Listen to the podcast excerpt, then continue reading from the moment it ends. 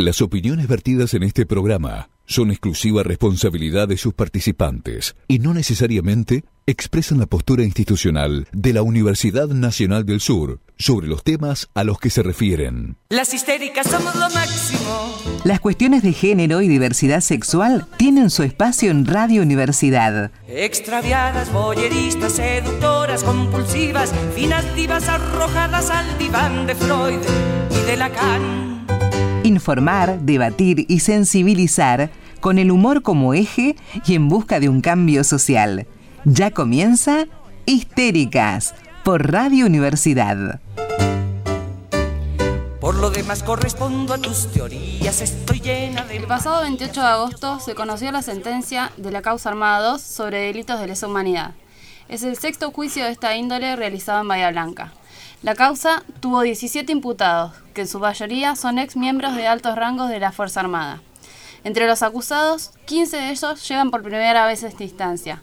La causa comprende 68 casos, en los que se investigan los secuestros, torturas y algunos supuestos el asesinato de las víctimas. Los condenados cumplirán su pena en domicilio a pesar de haber sido solicitado el cumplimiento efectivo en cárcel común. Las histéricas somos lo máximo. Extraviadas, boyeristas, seductoras, compulsivas, finas divas arrojadas al diván de flores. Buenas noches a todas, todes y todos. Buenas noches. Bienvenidas a Histéricas. Bienvenidas, bienvenides. Eh, este programa va a ser muy serio, a lo cual no estamos tan acostumbradas. Eh, así que por ahí nos eh, escuchar un poquito tensas, que no es para menos, la verdad. No para menos. Nos pone más enojadas que nunca. más orgullosas de nuestras compañeras acá presentes hoy entrevistadas y en pie de lucha como siempre, ¿no? Pero Exactamente. más que nunca. Hoy comparten eh, esta bella mesa. Primero, un faro. Un faro en la militancia de derechos humanos, ¿verdad? Sí. Alejandra Verónica Santucho. no te pregunté cuántos tenías. no, te lo voy a, decir. A nadie le importa. De ninguna manera. Alejandra Verónica Santucho, para quien tiene la osadía de no conocerla, le vamos a contar que hace que fue la fundadora de Hijos, Bahía Blanca, hace 24 años que existe eh, la organización y ella presente ahí esos 24 años. Eh, además, también fue fundadora y por supuesto es integrante de la mesa Juicio y Castigo hace 7 años que se fundó esta mesa y que también la integra.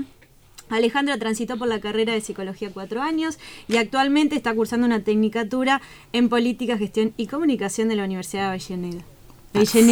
Todo el CV. Gracias por venir, Santucho. Realmente, al contrario, chicas. Hay que decir que es de verdad, para los que somos mm. recontra jóvenes, ah. te está matando. Sí, sí, sí. No te pregunto la edad, pero, pero me mata igual.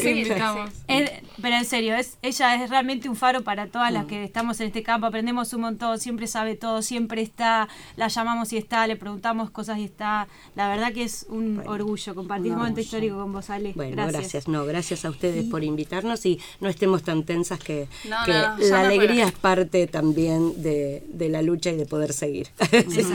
y también nos acompaña otra gran compañera, Victoria. ¿Tenés segundo nombre, Vicky? No. Victoria. y no lo voy a decir. Victoria Aure es abogada, es militante del Frente Feminista Nacional y Popular. Eh, es miembro de la Red por el Derecho a la Identidad de Abuelas de Plaza de Mayo, también integra la Mesa de Juicio y Castigo y está cursando la diplomatura en Políticas Públicas en la UNISAL. Hola, sí, ya la terminé. ¿Qué ah, tal? Y es una muy buena jugadora de dos en fútbol. ¿eh? Una muralla china. Una muralla china, una de las mejores. Así que gracias por venir, Vicky. No, gracias a ustedes. Bueno, el programa de hoy, dictadura siendo mujer. ¿Qué tema? Todo peor que peor. Siempre. Lo que queríamos un poco era conocer estos eh, recorridos que había tenido sobre todo Ale un poco de tu historia. En realidad lo dejamos como abierto a lo que nos quieras contar. Este, porque bueno, lo planteamos como un programa, ¿no es cierto? Siempre hacemos en esta sección mitos, realidades, este, y tiramos afirmaciones que las discutimos.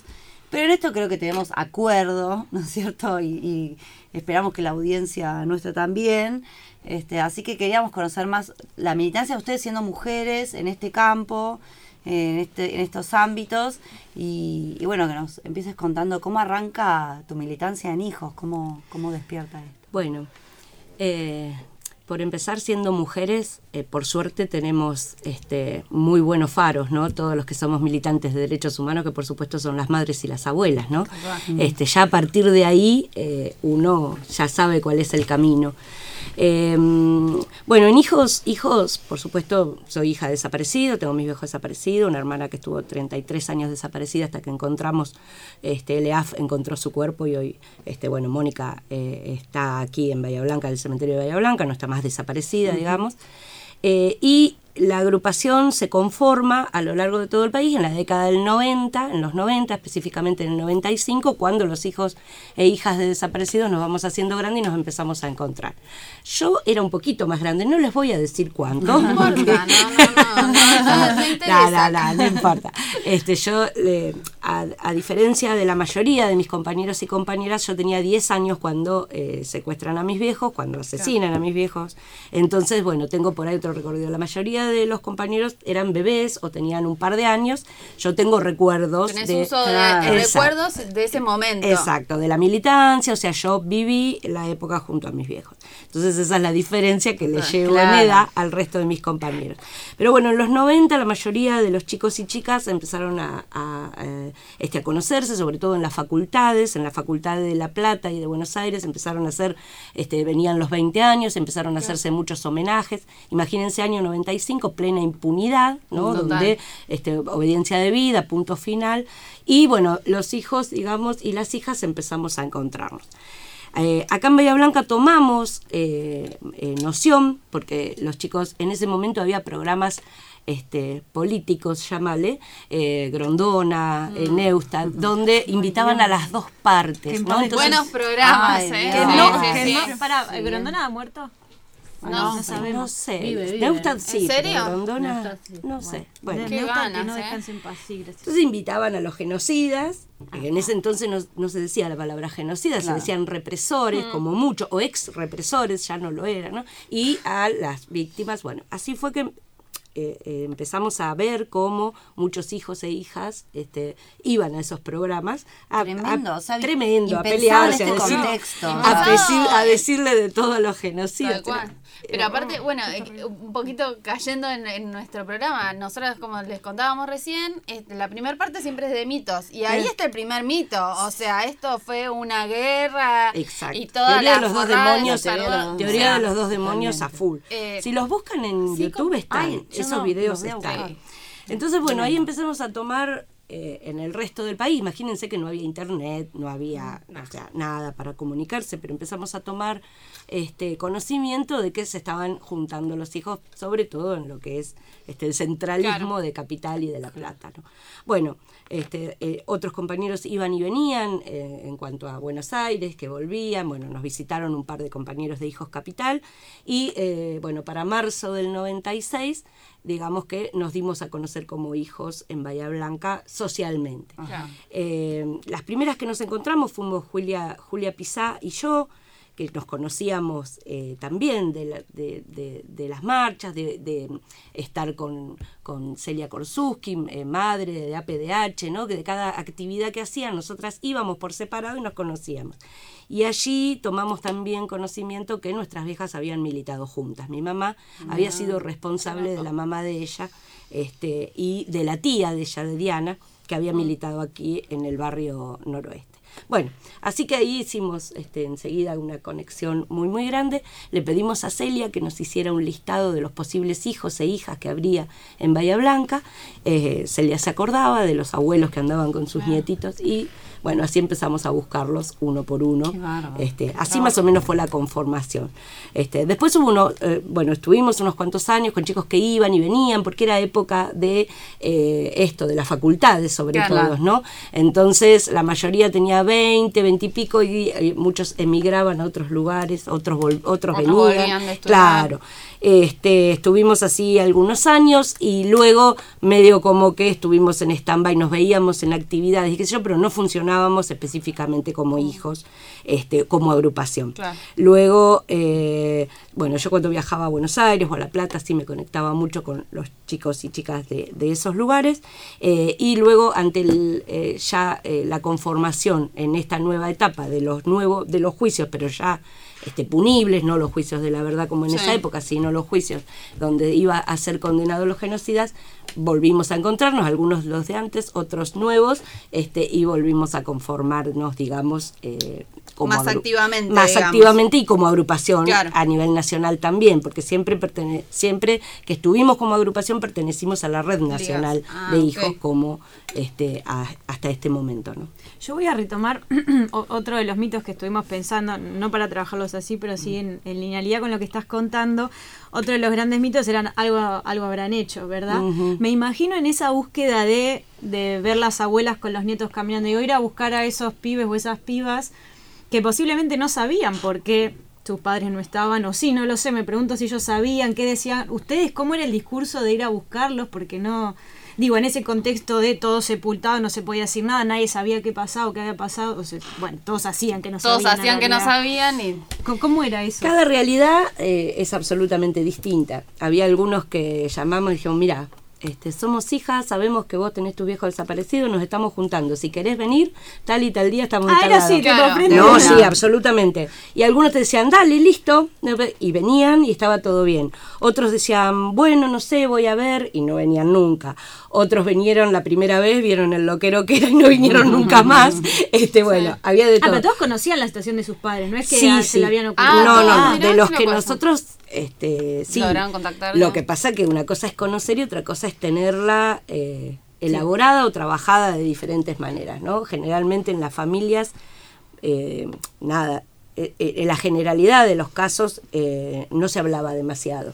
Entonces, pero vos imagínate, eh, chicos y chicas de esa edad, este, un poquito más que adolescentes, absolutamente deseosos y, ne- y nece- y necesitados de saber, ¿no? Claro. Que por ahí cosas que en la, en la casa no la encontraban. Claro. Sí, o que esos abuelos tendrían un temor bárbaro de que sus nietos estén llegando a la misma edad aproximada Claro. de sus hijos militantes y uh, eso debe Que ser se repita la que se historia. repita la historia, que se metan en algo muy recontra remira entre comillas y, en- y, y esa frase la mandan a cagar, digamos, pero eh, debe ser como muy pesado familiarmente hablando Sí, la el angustia temor. tomar el tema, de tocar temas. Totalmente. sí, y aparte sí. que el terror había quedado inoculado en la sociedad y ni hablar en las familias nuestras, este, donde, bueno, donde se había pasado por tantas No, y cosas. había un ¿no? estado además que estaba como recertificando eso. Bueno, acá no ha pasado nada, hermano. Hay sea, se impunidad. acabó, Hay exacto. impunidad. Hay impunidad. Tal cual.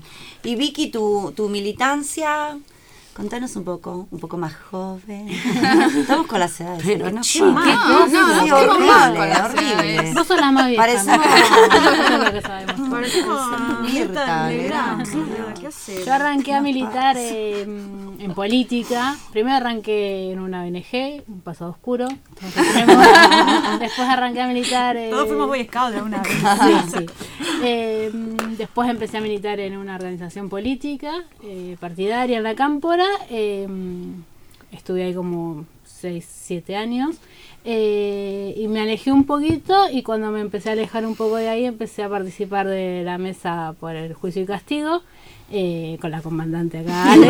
Eh, y ahí también empecé a participar de la red por el derecho a la identidad, que en realidad tenía unas amigas ahí haciéndose cargo, entonces me sumé con ellas. Eh, así que ahí arranqué y, a- y a- y ahí es donde estoy. Y después, bueno, arrancamos hace un par de... El año pasado, el anterior, con la militancia feminista, con todo este boom de Lola Verde, un poquito antes. Eh, y por también nos juntamos por, por ver lo difícil que era la, la militancia de las mujeres dentro de las organizaciones políticas, fundamentalmente. No la del día a día cotidiano de ir al barrio, de hacer la leche, de preparar la básica para las reuniones, de hacer todas las tareas del cuidado, sino a la hora de, de discutir cosas o de estar en los lugares de, de poder, que hoy por suerte eso está cambiando un poco, pero bueno, ahí es lo que nos aglutinó a, en- a fines del 2017 un par de compañeras que formamos el Frente Feminista Nacional y Popular. Vamos a, a necesitar de tu, de tu trayectoria académica. Porque en realidad este programa lo, lo, mm, lo pensamos en función de lo que leímos al inicio del programa, ¿no? que fue la sentencia que tuvo que ver con la- el no lugar de los, de los delitos sexuales. En este programa obviamente nosotros tocamos cuestiones de género y era un, era un tema que nunca habíamos eh, pensado ni siquiera. Siempre nos- tenemos un listadito de temas para tocar todos los jueves y esto no se nos había ocurrido hasta que escuchamos la sentencia el otro día y decíamos, claro, acá hubo, obvia, otra vez, como siempre, como en todo, ¿verdad? Una cuestión de género que se atraviesa fuertemente.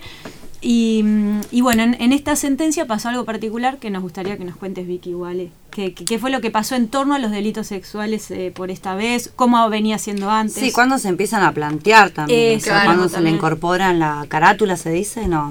No, en dentro la de, la- búsqueda. ¿Y a de qué los se debe? delitos y de las imputaciones. De las En imputaciones. realidad, en Bahía el primer juicio fue el del 2012, que tuvo sentencia en 2013. Claro, pero no- ese no tomó No los tomó. delitos. No. que lo que la querella fue siempre la que pidió que los delitos eh, sexuales se juzguen de manera autónoma, como un delito específico, Mm. como es el, la desaparición, como es la- el secuestro, la muerte. eh, O sea, delitos sexuales, estamos hablando de, de abusos sexuales, ¿verdad? No, no sé bien a qué se refiere, porque también a- a- pensamos, por ejemplo, qué pasaba con la situación de parto adentro de la... Si eso también constituye un delito. Delitos como- sexuales se toma como todo, porque por ejemplo, ya la desnudez es un, deli- es un abuso Sí, sexual, claro, es claro. un delito sexual. El 100% de las mujeres eran desnudadas y torturadas en situación eh, de desnudez. O sea que ya ahí tenemos que el 100% de las mujeres que pasaron por, un, eh, por una situación concentracionaria eh, sufrieron de abusos. Eso en el menor de los casos. Después, bueno, tenemos los, eh, eh, las violaciones, en el mejor de los casos, como decimos siempre, este, a veces uno solo la violaba, a- eh, eh, en el peor de los casos la viola, estaban a disposición de ser violadas por el que quisiera, guardias, este, jefes, etcétera. Pero los abusos sexuales, lo que decimos, lo que dice la querella este, eh, cuando pide que sean catalogados así como delito autónomo, es que el 100% de las mujeres sufrieron allí. Y como dice siempre nuestra abogada insignia en esto, que es Mónica Fernández Abello, que es propulsora de que aquí en Bahía Blanca los delitos, de lesa- eh, los delitos sexuales perdón, se hayan tomado por parte de la Fiscalía, porque en el primer y segundo juicio ni siquiera Claro. hubo intención de, de presentarlos. Claro. En el tercer juicio cambian algunas estructuras en la Fiscalía, vienen este, personas más jóvenes, con otra formación, y empiezan a tomar, Mónica insiste con esto de los delitos sexuales, es una militante feminista de muchísimo tiempo y aparte abogada de LESA, este, y allí se toma en el tercer juicio. Se toma, se pide, se hace el requerimiento, se pide eh, lo- que los delitos sean tomados y así este, se falla en la sentencia. El tribunal este, lo, lo otorga, lo da, no sé cómo Sí. es la palabra, este, y, se- y los genocidas fueron este, condenados, no solo por secuestros, tortura, sino también por ser partícipes de delitos sexuales este, donde eh, ellos estaban a cargo. ¿no? Claro. Porque antes se tomaban como si fuera un tormento más. Exactamente, eh, como todo parte de la tortura. Claro. Entonces, y no era como parte de la tortura, sino que es un delito autónomo, ¿no? Como dice Mónica también, las mujeres, o sea, más allá, eh, en los centros clandestinos pasaban lo mismo que los hombres y un poco más, porque las violaciones era como un Tal plus cual. donde este que también tenía que ver con el disciplinamiento, este por osar a ser mujeres militantes, ser malas malas madres, malas Claro. esposas, ¿no? Utilizar el campo, digamos, social, el de la política, a la par del hombre, igual que el hombre, militar políticamente como hombre. Entonces eso también era castigado con sus cuerpos, ¿no? Pagaban con sus cuerpos, con las violaciones, eran tratadas de putas, de, este, de malas madres, de ahora te preocupas por tu hijo y llorás, ¿por qué no te preocupaste antes, no? La- este, bueno, eh, eh, esa era la cuestión por ser mujer, entonces de allí viene a esta eh, eh, esta necesidad de que sean tomados como un delito autónomo. Claro. De Claro. hecho, Macera decía que el rol de la mujer era en la casa, cuidando a los hijos, Exacto. cocinando, Claro. que no tenían nada que hacer. Y es un poco también lo que dice Rita Segato, que el cuerpo de la mujer siempre históricamente fue un campo de Campo de batalla batalla, más y, era la con- y es una conquista Del hombre. de la... Claro. Exacto. Sí, eso lo dice siempre en las guerras, ¿no? Exacto. Como que, en las guerras además las Aunque acá no hubo una guerra. Es- no, no, no. pero No, sí no, no, pero bueno, en pero eso, la sí. situación, por supuesto, de prisionera, de la como simboliza. prisioneras, este, por supuesto, para ellos era un campo de batalla, sí, Sí, lógicamente, se apropiaban del cuerpo Claro, también era eh, de otra, las era- mujeres. Otra. Y estos delitos eh, no, o sea, prescriben, no son como los de lesa que... No, sí, sí, están incluidos dentro, están, son delitos de lesa humanidad. Ah, En están este incorporados. Porque lo que te da la lesa humanidad es el contexto y no el delito particular, porque el- son todos delitos homicidio, eh, tam- todos esos prescriben también. Claro. Pero dentro del O sea, contexto de lo los que delitos humanidad, al estar incluidos claro, acá, no prescriben. Y lo No. que pasaba con el, porque el delito de abuso, de violación, todo lo que es abuso sexual, tiene que, es de instancia privada. La víctima tiene que ir y, se- y- y reafirmar esa denuncia. De hecho, cualquier mujer que hoy en día sufre violencia de género, a la comisaría de la mujer, hace la denuncia y después le preguntan si insta la acción penal. Eh, y lo que se alega, lo que alega siempre Mónica en la querella, es que una vez que la mujer se sienta frente a un tribunal federal, en este caso, y narra lo que le contó, ahí ya está la, la instancia penal abierta. Claro. Claro. Claro, no revictimizar y volver a hacerla Claro. pasar por... Y se saltea esa etapa de, de la instancia privada. también. Claro, claro, claro. Interesante. Y acá tener en cuenta de que es imposible que reconozcan sus violadores, obviamente, porque ellas estaban este, eh, vendadas, atadas cuando eh, sufrían los abusos. O sea que lo que se toma en cuenta son las responsabilidades que tuvieron los genocidas Claro. dentro de esos eh, centros con- Centro. concentracionarios este, para culpabilizarlos por los delitos sexuales. ¿no? Se dice, Claro. bueno, si vos fuiste jefe de este lugar, no podés eh, no haber sabido que las mujeres eran todas violadas o todas abusadas. ¿no? ¿Hay algún antecedente de esto de, mm, de- de delitos sexuales en los marcos de, de- de delitos de lesa humanidad en otras partes del mundo? Porque hoy estábamos hablando antes de los juicios no de sé. Nuremberg, pero yo no recuerdo que haya habido No, nada no de creo. ese orden. Porque No de creo. hecho eh, los juicios de lesa humanidad en Argentina son únicos en el mundo. Es lo que son decíamos juzgados, afuera, claro. por tribunales, los tribunales naturales, la justicia ordinaria con las leyes ordinarias. El tribunal de Nuremberg fue un tribunal, es el- los vencidos juzgando a los a los que fueron vencidos, no, los vencedores vencedores. a los, A los vencidos. vencidos, claro, un tribunal claro. completamente distinto con una ley completamente distinta, es una, Sí, una cosa ley muy creada además. típica, Es una cosa que- claro. que se creó Exacto. ahí. Sí, sí, sí. Por eso la, la importancia de nuestros juicios a nivel del internacional es súper importante. Y todo lo que salga de eso también es súper importante. Tal Claro. cual, sí.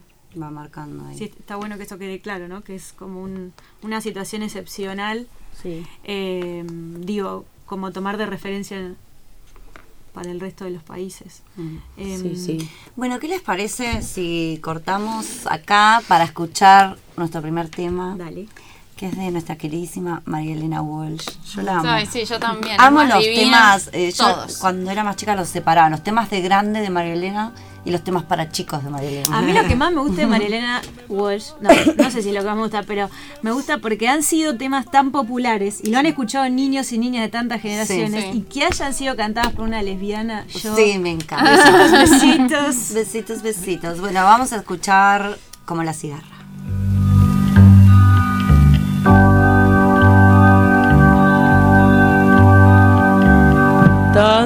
Tantas veces me mataron, tantas veces me morí, sin embargo estoy aquí resucitando. Gracias doy a la desgracia y a la mano con puñal porque me mató tan mal. Y seguí cantando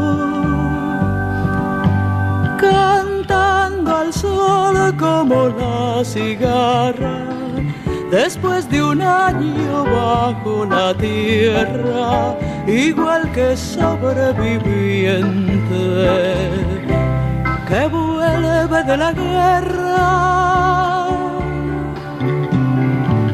Tantas veces me borraron, tantas desaparecí, a mi propio entierro fui sola y llorando. Hice un nudo en el pañuelo, pero me olvidé después que no era la única vez.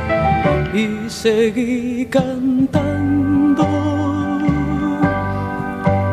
cantando al sol como la cigarra, después de un año bajo la tierra, igual que sobreviviente que vuelve de la guerra.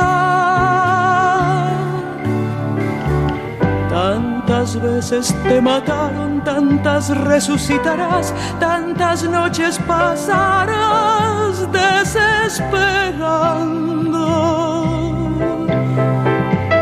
A la hora del naufragio y la de la oscuridad, alguien te rescatará para ir cantando, cantando al sol como la cigarra, después de un año bajo la tierra, igual que sobreviviente que vuelve de la guerra.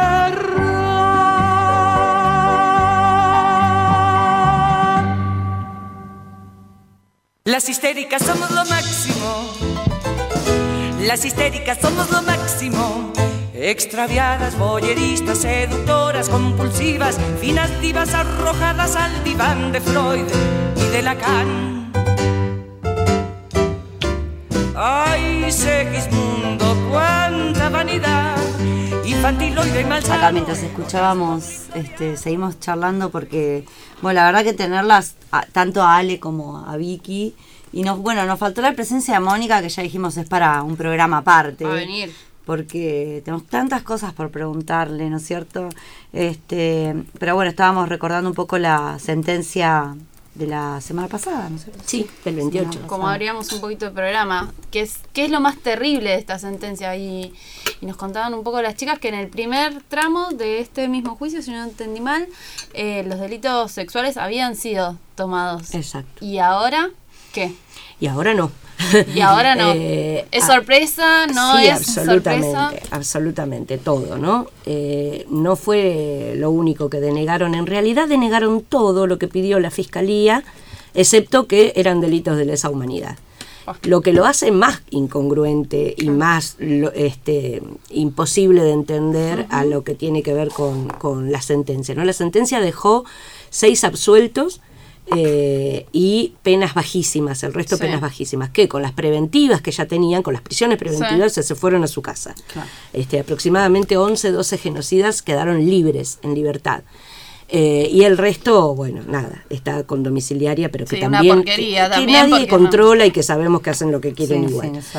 Eh, entonces, no solo denegaron, eh, de- denegaron eh, que fueron en, marco de en el marco de un genocidio, denegaron las este, revocaciones de las domiciliarias, como había pedido la fiscalía y la querella, y denegaron que este, habían cometido también los delitos sexuales.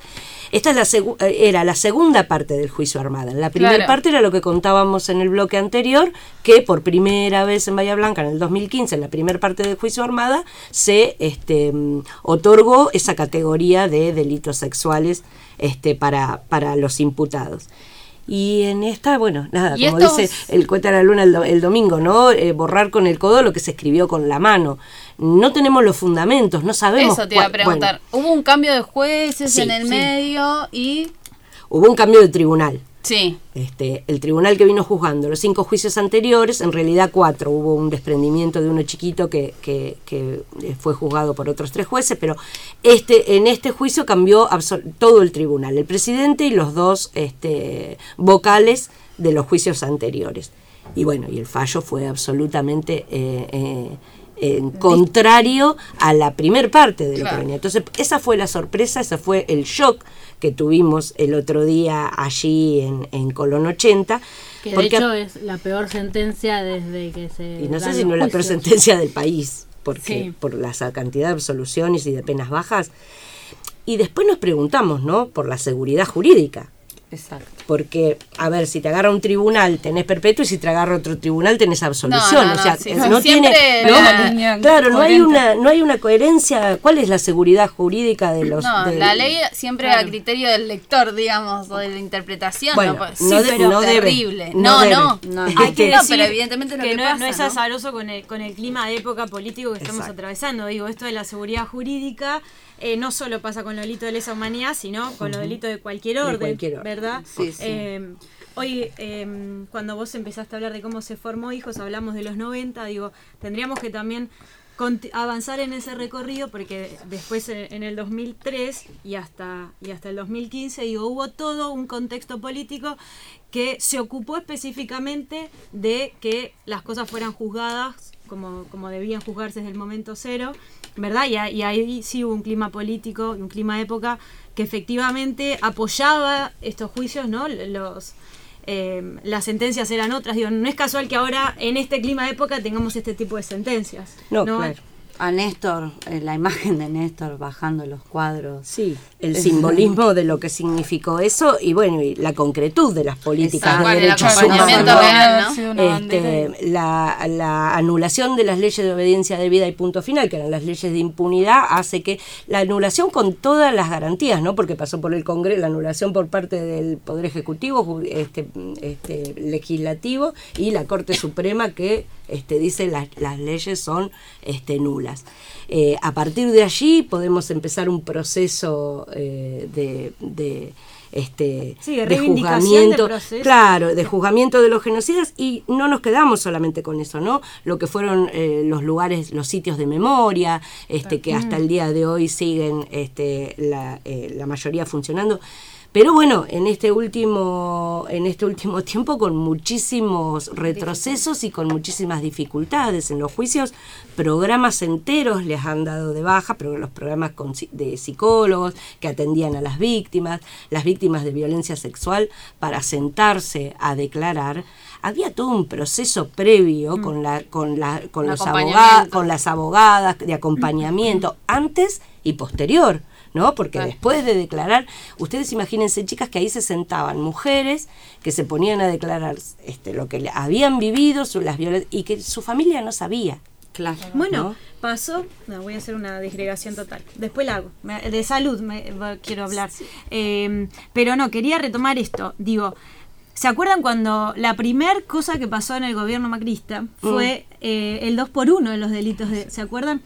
Digo, no solo eh, esos 12 años de kirchnerismo han traído concretamente la ejecución de política de derechos humanos y de reivindicación de agrupaciones de derechos humanos, como fue abuelas y, y madres, ¿verdad? Porque también, digo, hubo ahí una puesta a escena de, esas de esas dos agrupaciones muy, muy potentes, igual que las otras, digo, como ellas como estandarte. Pero además, digo, generó realmente un cambio de sentido en, en- en cuestión de derechos humanos, porque gracias a ese cambio de sentido, ese cambio de, de moral en, en ese ámbito, digo, tuvimos esa gran marcha, fuimos parte de esa gran marcha para que ese 2 por 1 no se hiciera efectivo y así fue, digo, ¿no? Exacto. Cómo las políticas concretas también generan un cambio de sentido y eso es un Cómo estaba arraigado en la Exacto. sociedad que nun- el nunca más, ¿no? Lo que pasa que, bueno, como no pudieron, salimos masivamente, salió en todo el país, Sí. ¿no? Porque Sí, fue, un- fue, sí, hasta- fue un- Fue tremendo. Fue una explosión espontánea, ¿no? espontánea Sí, de sí, gente sí. que jamás la viste en la calle y que dijeron, Tal no, cual. este es el límite. Yo Claro, los genocidas no los no quiero caminar con Tal gente. cual. Y sin embargo ahora lo están haciendo a, a cuentagotas. Estamos caminando con Sí, los genocidas. Lamentablemente, lo que pasa que no tiene ese eh, Fue, es eso, fue tan paulatina. Exacto. Dijeron, bueno, no lo podemos hacer de una, lo vamos haciendo como más de a pasito a pasito y aparte legitimando esa, ese mismo tipo de estrategias Exacto. y de, de ataques con una policía totalmente represiva, con eh, nada, con el apoyo a la Sí, fuerza de seguridad, que de seguridad no tienen nada y, y que matan gente por la espalda hoy y que son recibidos por el presidente. exacto, con el aval del gobierno. Con el aval y con el festejo. Y la estimulación constante, Claro. es como un, Sí, un sí, premio, ¿no? Tal cual, nunca pensar una también- mejor policía, ¿no? Claro. Y lo que pone, lo que es muy burdo en el 2x1 es la composición de la familia judicial y la corporación del Poder Judicial. Porque no hay que. Lo único que siempre se respetó y fue intacto en la Argentina desde 1810 hasta ahora, desde que se compuso, es el Poder Judicial. el Poder Judicial siempre dijo, la Corte Suprema, todas las que hubieron desde 1930 acá, que los golpes de Estado eran constitucionales. Y eh, la Corte Suprema que dijo que el dos por- que dio el fallo de 2 por 1 estaba con dos jueces que habían aceptado ser nombrados por un decreto de necesidad de urgencia, que es imposible que eso se dé, y por una jueza, Hayton de Nolasco, que falló con ellos a favor del 2 por 1 para mantener su puesto dentro de la Corte y que no la jubilaran. Exacto. Y todo eso eh, se ve reflejado Sí, en estas pequeñas eh, sentencias que se dan después. Pequeñas porque al lado de lo que Sí, significó el 2 sí. por 1 esa, esa familia judicial es la que está incrustada y ese es el mayor problema también de nuestra democracia. Tal cual. Porque el poder eh, ejecutivo se renueva, el poder legislativo se renueva, el poder judicial sigue siendo el mismo. No se renueva nunca, no se democratiza nunca. Nunca. Se autoeligen. Se autoeligen. este, claro. eh, De hecho, en los juicios de lesa, eh, el Estado toma el rol de querellante. Exacto. eh, y está ahí diciendo, es el Estado democrático contra los represores, contra los genocidas de la dictadura, diciendo, no, este no es el Estado que, que queremos. Eh, y el Poder Judicial sigue ahí intacto, como si nada. Exacto. Y es el que primero se acomoda, ¿no? De acuerdo a los vientos que corren. Eso mismo iba a Claro. decir. De acuerdo a los vientos que corren, es el primero que se acomodan. Este, De independencia cero. Pero además no solo independencia, hay una cosa muy curiosa que escuché el otro día que es como eh, eventualmente, digamos, el poder ejecutivo, el poder legislativo, los eh, pueden ser enjuiciados o, o tener ciertas consecuencias las decisiones que toman porque son obviamente actos públicos. No así los jueces, que en general, digo, son muy pocos, posiblemente pase, pero no en la medida que debiera pasar, de que se revean situaciones o que se, se judicialicen. Sí, se entiende como que se observe eso y decía, no, hermano, acá tomaste una mala decisión que- y estabas a sabiendas de esto. Tal cual. Entonces, no Pero ni siquiera les conocemos, no son públicas o tan públicas sus caras. Como debiera ser. Como debiera ser, Funcionarios públicos y sus actos son actos públicos. Cada No, no, no. sentencia es un acto público. que deben ser elegidos democráticamente, como el resto de los poderes. No puede ser cual. que sigan siendo elegidos entre ellos a dedo, este, porque bueno, así es la Tal famosa cual. familia judicial. Este, eh, siguen este, los apellidos, ves siempre los mismos apellidos de quienes Y no ocupan. es que ingresan por concurso y por Exacto. una cuestión de conocimiento, porque hay fallos que los lees y decís, esto no lo puede haber escrito nadie, escribido, escrito nadie Así lo que- escriben, ponen a escribir. Claro, Claro. El que haya cursado dos años de derecho, porque Sí, son sí, tremendos. sí, sí, sí, y un sí, poco este fallo tiene, más allá de la cuestión... Sí, vamos a esperar los fundamentos. Estamos, estamos Eso, ansiosos esperando los ¿no fundamentos. conocen los no, fundamentos los fundamentos todavía? según el tribunal tardan aproximadamente 40 días hábiles. ¿Y cómo Veremos. toman la decisión sin tener los fundamentos? O No, sea, no, porque yo, claro, Se ellos lo tienen, Se pero no supone lo que los deben tener los fundamentos, ¿no? Pero los Claro, deben, digamos los que... se están tomando su tiempito para escribirlos y redactarlos prolijos, o cómo Sí, es. no sé cómo funciona. La verdad que no sabría decirte no- cómo funciona. Escriben, escribir escriben los secretarios, secretarios. Claro. generalmente.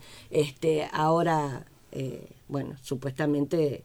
eh, Claro, te- o sea, en un parcial de la facultad no te dan tiempo para decir, bueno, yo eh, contesto sí o no y después veo cómo te lo fundamento. Y en un juicio de tal peso están ahí todos esperando y, y no, bueno, sí, después vemos cómo lo justifican. O Sí, sea, realidad, su en- respuesta. En el fuero penal muchas veces se da la, sen- la parte operativa de la sentencia Claro. en la última audiencia y después Claro. la parte de los fundamentos eh, se dan una en una audiencia posterior, pero el impacto siempre es Claro, a continuación. El Es veredicto normal, que el se veredicto, llama, lo que nosotros claro. llamamos sentencia, eh, ellos le llaman el veredicto, que es lo que se dio el otro Sí. día, y luego dan, este, explayan a- eh, los fundamentos. Pero bueno, estamos esperando ansiosamente los fundamentos para ver qué fundamentan. Pero ¿Y tenemos en alguna otra parte eh, del país alguna sentencia así que haya incluido los delitos sexuales y ha- se, se haya dado lugar a eso? No, en, en Bahía Blanca tuvimos sentencias así. Claro, pero digo, en otra parte... Sí, sí. Igual son los menos. Son los el menos. 12% de los de la, de la totalidad de los juicios de lesa, re- nada más que el 12% ha tomado los delitos sexuales. ¿sí? Creo que hay cerca de 200 sentencias a lo largo y ancho de todo el país de, de lesa desde que empezaron los procesos hasta hoy y solamente el 12% este, tomó los delitos sexuales como... Y bueno, teniendo en cuenta esto que, les, que, que hablábamos al principio, ¿no? Que en todos los lugares concentracionarios hubo abuso sexual. O sea, delitos sexuales se cometieron en absolutamente todos los lugares, todas las mujeres que eh, fueron víctimas de ellos. Así es que debería ser muchísimo más alto. Claro, Sí, está cien- bueno. 100%. eh, Mónica Fernández Abello, que es la abogada querellante, siempre cuenta cuando empezó a preguntarle en los primeros juicios a las víctimas sobre los abusos que habían recibido y que el presidente del tribunal, que en ese momento era Triputi, eh, la cortaba porque no quería, él decía que se revictimizaba, se revictimizaba, Revictimizaba. ahí está, a la víctima que, que no le preguntara sobre esas cuestiones, Ah. pero en realidad era más una cosa del pudor de él, de, Claro, lo, que- le daba de cosa. todo lo que le pasaba a él en ese momento y a ellos, eh, y que después como a través de los alegatos y a través de, la, de su presencia y de sus preguntas, Mónica pudo ir deconstruyendo a esos tres jueces del tribunal y ellos terminaban preguntándole a- en los juicios posteriores a la víctima sobre los abusos que habían sufrido. Claro. Tiene que ver también eh, que haya solamente el 12% de, de los juicios que se hayan juzgado los delitos sexuales como autónomos. Tiene, tie- debe influir mucho el rol también de... El rol patriarcal de los mismos Claro, jueces, ¿no? Que ellos no pueden escuchar eso- eh, esos testimonios. No están Eh, dispuestos. no pueden escucharlo. Y, y- y vos lo veías, lo palpabas, estaban incómodos. Claro, Cuando como la que van persona- preparados para escuchar le otro decían tipo a la de- víctima, de cuando la víctima empezaba a hablar, le decía, porque es un derecho que le asiste, ¿no? ¿Quiere que desalojemos la sala?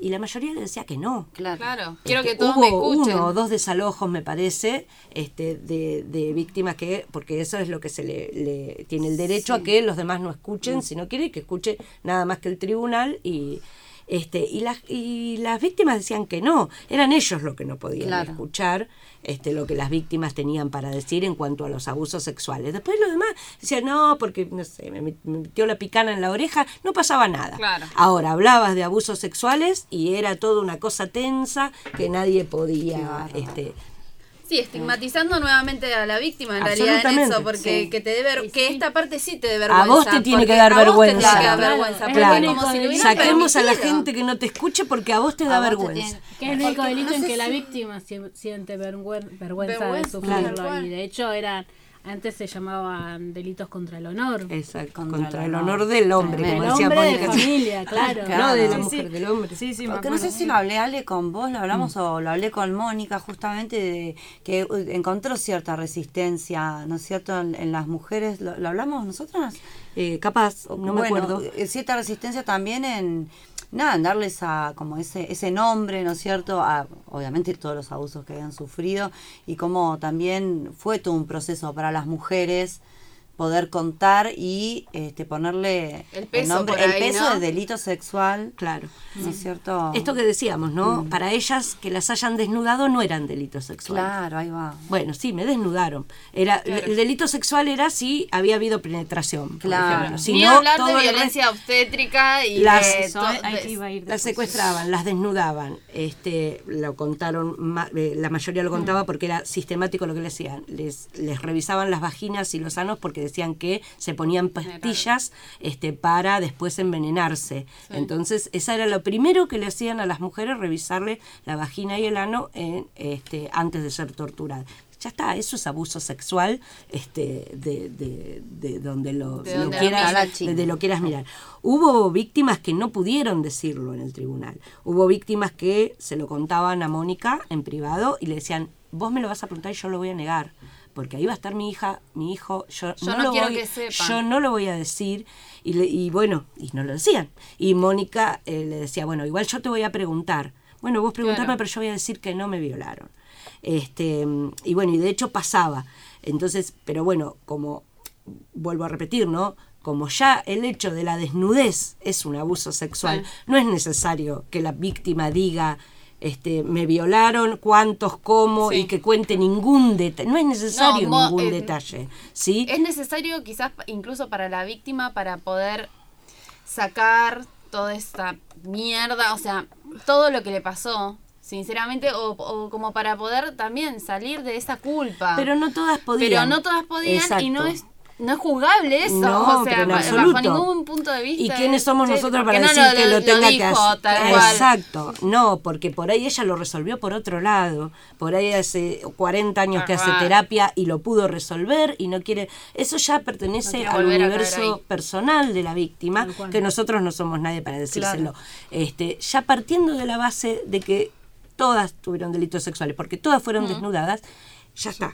Claro. Para, para el juzgamiento ya ya, está, está. ya es suficiente. Después lo que la víctima haga y pueda hacer con su propio, este, eh, con, con- con lo que Con siente, con su propio dolor y con lo, con todo, bueno, ya pertenece al universo de la víctima. Claro. también. ¿Y qué decías, eh, Pau, de la violencia obstétrica? Pues yo me quedé pensando, no están incluidos no, eh, dentro de estos delitos. Como disgregado. Claro, no, no, es... No, violencia obstétrica. Sí, o- obviamente que Es- no. eh, se da por.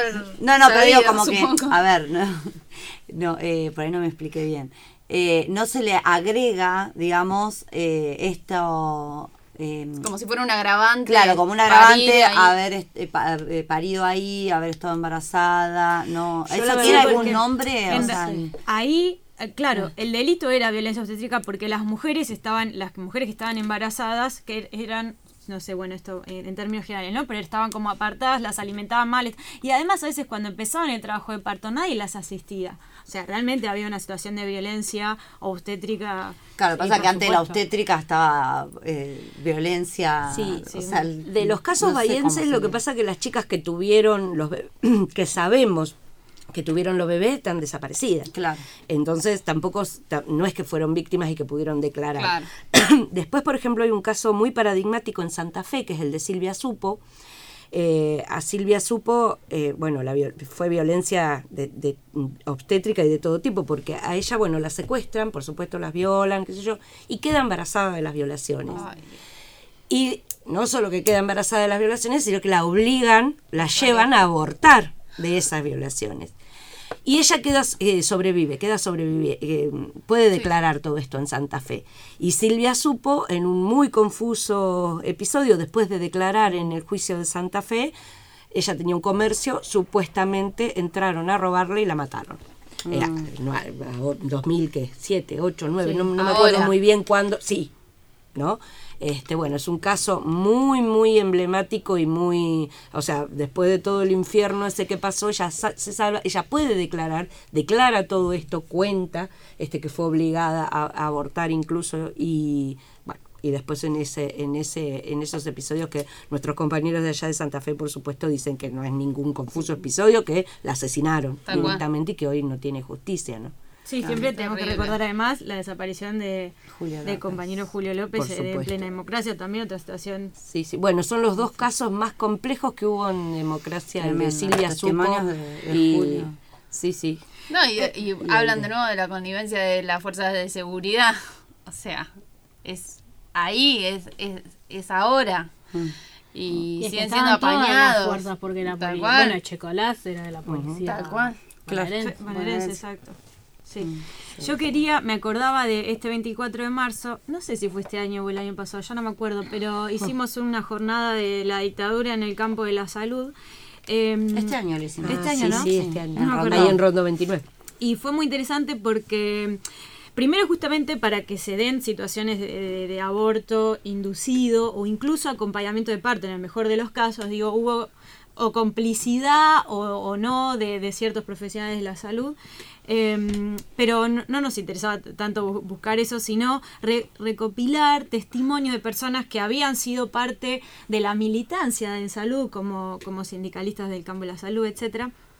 Y bueno, y reunimos un par de personas en esa jornada y nos pasaba esto, ¿no? Que de vuelta otra otra perspectiva de la dictadura que se nos había pasado o que no, no habíamos tenido en cuenta, digamos, la especificidad que tenía eso y muchas personas eh, muy mayores con muchas dificultades nunca habían a- No- nunca, las habían invitado, ni, ni habían tenido un espacio. Pero además me acuerdo de un par de enfermeras que ni siquiera nunca le habían hablado con sus propias familias. Esta es la primera Sí. vez en mi vida que yo hablo de esto. Mm. O sea, digo, ¿cómo aún a pesar de esto que decíamos hoy, ¿no? Del clima de época que, que en algunos años pudimos elaborar, digo, todavía eh, hay personas que...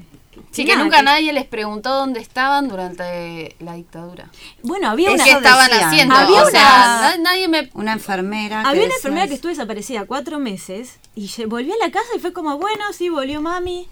Una situación, viste, bueno, pero nada que de vuelta tenía que ver con esto de que no se podía decir No nada, que nadie se preguntaba nada. Y, Sí, sí, y era como un estigma que ella le quedó, había estado Sí. secuestrada, era, era como una marca de, de- Imagínense que seguían viviendo bajo el terror, porque Claro. la dictadura seguía, Exacto. con el miedo a volver a, a que la vuelvan a secuestrar, a volver a pasar, Sí, no que le pase al resto por- de la familia, que le pase, bueno, eso... Pero bueno, hoy en día, digamos, se supone que lo más sano hubiese sido que ella lo tuviese un poco más, este pero bueno, fue muy fuerte. Y lo, y lo, y lo curioso, no sé ni, ni qué Mm. adjetivo ponerle, Mm. tenía que ver con esto, con que ellas, muchos de los relatos tenían que ver con, bueno, acá en nuestros propios hospitales, en los lugares donde nosotros trabajamos, en este quirófano, digamos, traían a personas para ser torturadas, eh, ¿no? Digo, con... eh, utilizando todo lo que se supone que está ahí para cu- curar, Curar, y cuidar, exacto. ¿no? Esa, esa paradoja, bueno, en, en esos momentos se usaban para las peores cosas. Mm. Em, Sí, y sobre todo médicos, ¿no? Que cómplices que este profesionales que se prestaban para este y que ninguno ha pagado aún hoy en día. Este, algunos han fallecido y otros no, este, pero estarán viejos, otros no sabemos quiénes son. Eh, uno de ellos, eh, que se supone que iba a la escuelita, que estuvo señalizado por ir a la escuelita, era el médico Adalberti, que sigue vivo. Hay otro par que fallecieron. y no están, conde- Este, no están ni no. siquiera Ni acusados. Impu- imputados. Adalberti está desde hace un tiempo imputado, pero bueno. Y él Estaba en la no Cruz Roja, Sí, claro. Era, sí, sí. Mm.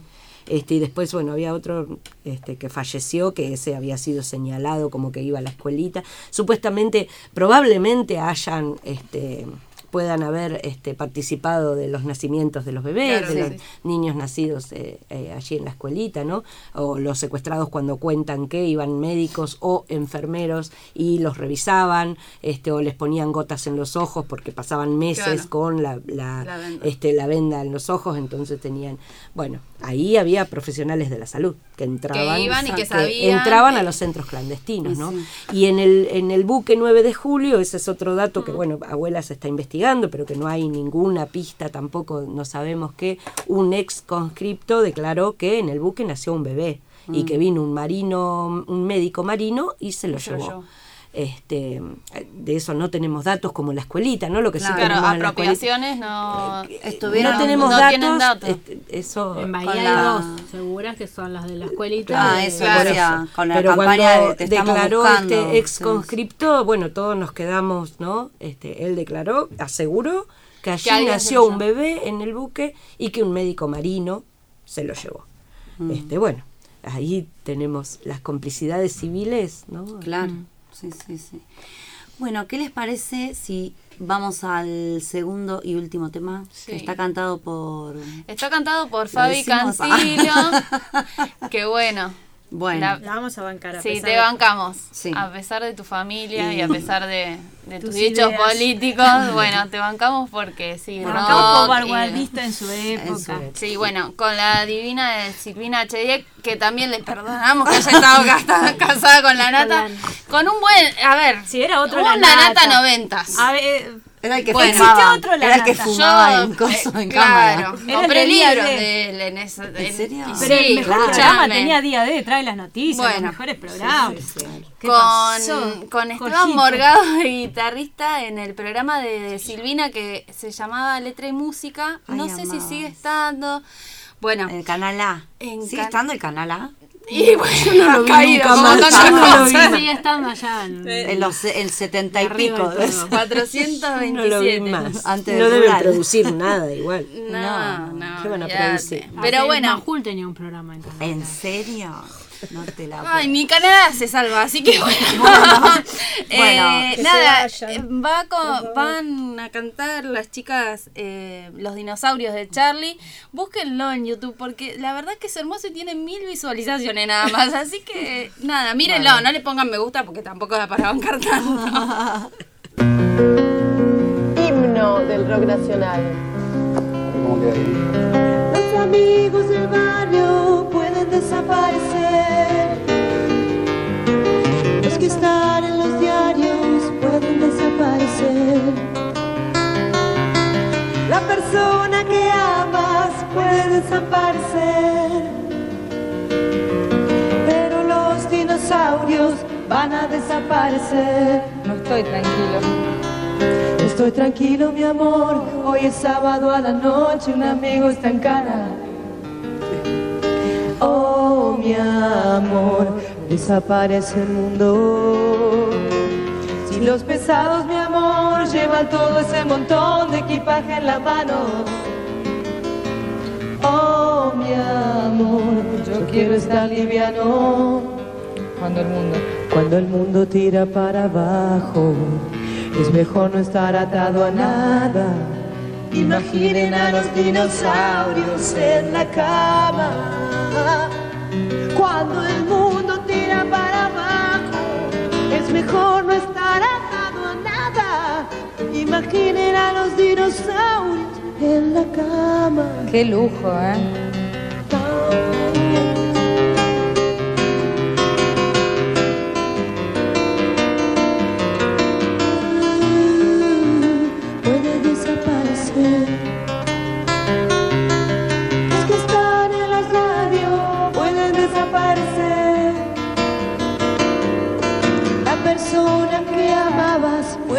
Desaparecer.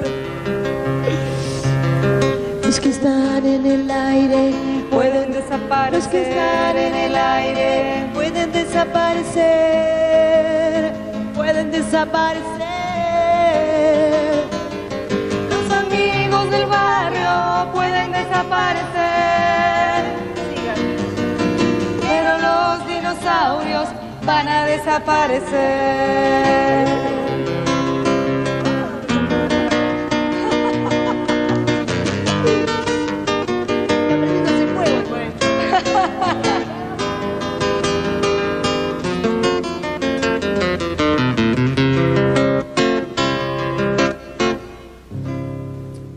Las histéricas somos lo máximo.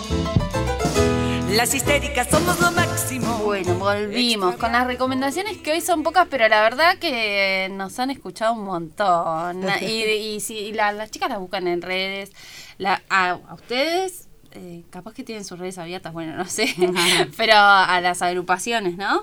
¿Cómo Hijos- las? Hijos Bahía Blanca. Hijos Bahía Blanca. Tenemos Twitter, Facebook, Instagram como Hijos Bahía Blanca y después, este, bueno, un blogspot también como todo, hijo, pones Hijos Todo. Bahía Blanca y te sale todo. todo. No, no es Perfecto. difícil ubicar. Nada, nada. Perfecto. Y pasamos el comunicado de las socorristas.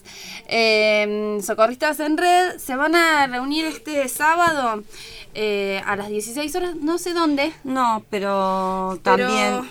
bueno, No, capaz que, lo- que mandar mensaje privado. Ah, bueno, Ah. ok. Vamos a estar poniendo en nuestras redes a dónde tienen que mandar mensajito porque las chicas están buscando socorristas, quienes se quieran unir a la red. Para, para bueno, para sumar al active, para colaborar con, con esto, con los abortos clandestinos, lamentablemente, hasta que el aborto sea legal, seguro y gratuito, o por lo menos legal y gratuito, o Y algo. el Ministerio de Salud. Y, bueno, ni Claro. hablar, así Ni que hablar. voten Volvamos bien. a tener un, un Que volvamos a tener. Eh, sí. volvamos a tener un ministerio, pero mientras tanto eh, está bueno en lo que Sí, podamos ellas colaborar. acompañan a las mujeres que deciden. en ese proceso. Exacto. Sí, sí, sí. Sí, sí. más una- Asesoran, acompañamiento, exacto. acompañan. eh, Digo que no están cometiendo ningún delito. No, Chicas por favor, tenemos el, les paso si tienen para anotar ahí el contacto al que le pueden mandar el mensajito es 291-6455-176. Es Juli y bueno, es este sábado la reunión. ¿Y algo más? Sí, em, en la red por el derecho a la identidad Bahía Blanca también tiene todo. Instagram no, Facebook, Twitter, eh, el mail que también es red por la identidad Bahía Blanca y los dos eh, hijos, los dos nietos que estamos buscando, nacidos en la escuelita, son los hijos de Graciela Romero y de Graciela Isurieta, que nacieron en 76-77. Así que si cualquiera tiene dudas de su identidad, que, que nos escriban. No yo quería decir, porque esta señora que ya amamos tanto, que es Liliana Felipe, que es la que canta la canción Histéricas, ¿no? Nuestra cortina. Eh, siempre hablamos mucho de ella porque gracias a Grey la conocimos y es muy maravillosa y, cada vez sabemos más de su historia personal. Le- Liliana Felipe se tuvo que exiliar en la última dictadura argentina y estoy leyendo además que tiene una hermana desaparecida, Esther Felipe, y su cuñado Luis Mónaco.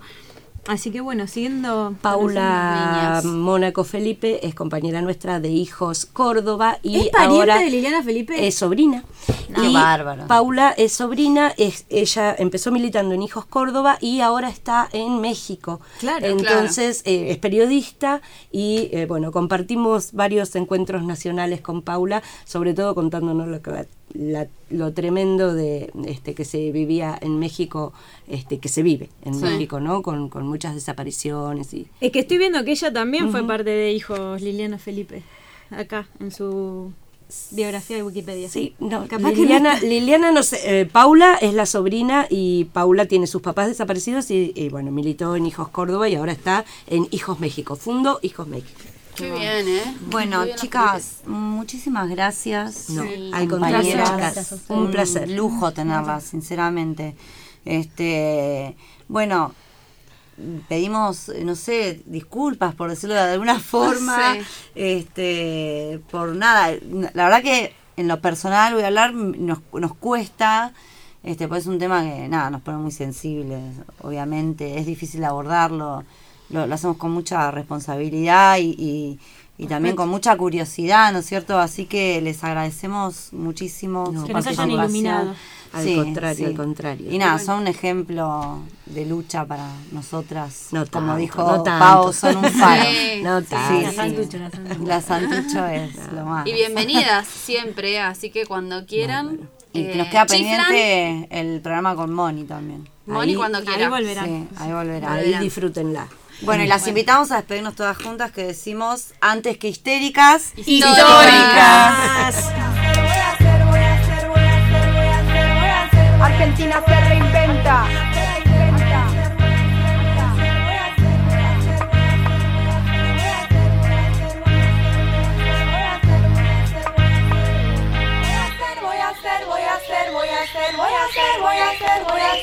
Hacer, voy a hacer, voy a hacer, voy a hacer, voy a hacer, voy. Las histéricas somos lo máximo. Esto fue Histéricas. La cuestión de género y diversidad sexual tiene su espacio en Radio Universidad. Informar, debatir y sensibilizar con el humor como eje y en busca de un cambio social. Histéricas. Hasta el próximo jueves a las 22 por Radio Universidad.